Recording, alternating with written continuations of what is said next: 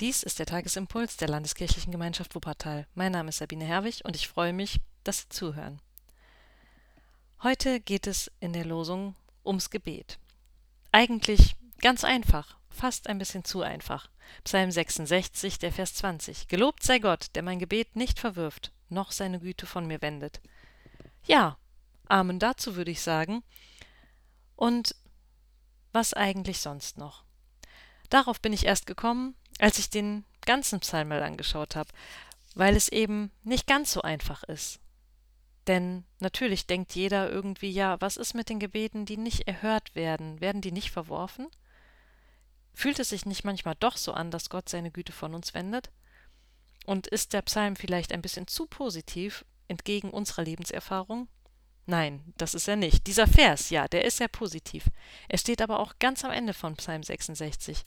Und das begeistert mich an diesen uralten Gebeten immer wieder, dass es eben das ganze Leben umfasst, die Höhen und die Tiefen, und dass in einem Psalm sich dann alles ausbreitet, wenn wir ihn auch ja ganz lesen und nicht nur einzelne Verse. Ich möchte Ihnen heute ein paar Verse mehr mitgeben, nicht den ganzen Psalm, aber den können Sie gerne selber zu Hause nachlesen, das lohnt sich sehr. Ich lese heute die Verse 8 bis 12 und die Verse 16 bis 20. Ihr Völker, preist unseren Gott, lasst sein Lob laut erschallen. Er ist es, der uns am Leben erhält und unseren Fuß nicht straucheln lässt. Ja, du hast uns auf die Probe gestellt, Gott. Du hast uns durch Schmelzen geprüft, wie bei Metall der Silbergehalt geprüft wird. Du hast uns ins Netz gehen lassen und uns Angst in die Klar gejagt. Krieger ritten über unsere Köpfe hinweg, durch Feuer und Wasser sind wir gegangen, doch du hast uns in die Freiheit geführt. Kommt und hört, was ich euch erzählen will, alle, die ihr zu Gott mit Ehrfurcht begegnet. Hört zu, was er für mein Leben getan hat. Wenn mein Mund noch um Hilfe rief, lag schon der Lobgesang auf meiner Zunge. Hätte ich etwas Unrechtes im Sinn gehabt, dann hätte mein Herr mich nicht gehört. Aber Gott hat mich gehört, auf mein lautes Flehen hat er geachtet. Gepriesen sei Gott. Er hat mein Gebet nicht abgewiesen und seine Güte nicht von mir genommen. Das ist ein wunderschöner Lobpreis Gottes im letzten Vers, aber eben auch erst dort. Es wird deutlich, wie durchwachsen das Leben ist. Und es wird deutlich, dass es manchmal auch Gott ist, der uns auf die Probe stellt. Das ist ein Gedanke, der nicht angenehm ist und nicht schön, aber der doch unserer Lebenserfahrung auch oft entspricht.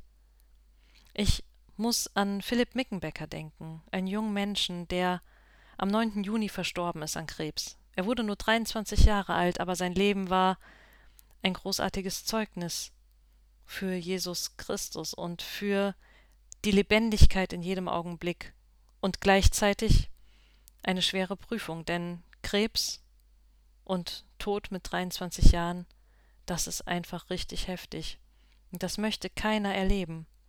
Und doch sind die Menschen, die Philipp Mickenbecker hinterlässt, so voller Vertrauen auf Gott und so inspiriert durch Philipp, der seinen Glauben sehr offen und frei gelebt hat.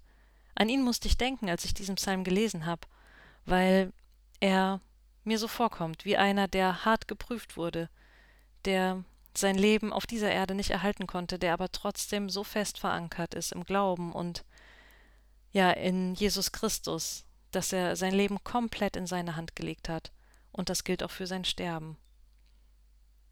Das macht mich nachdenklich und das finde ich ganz schön toll auf der einen Seite, aber ganz schön schwer und es macht mich traurig.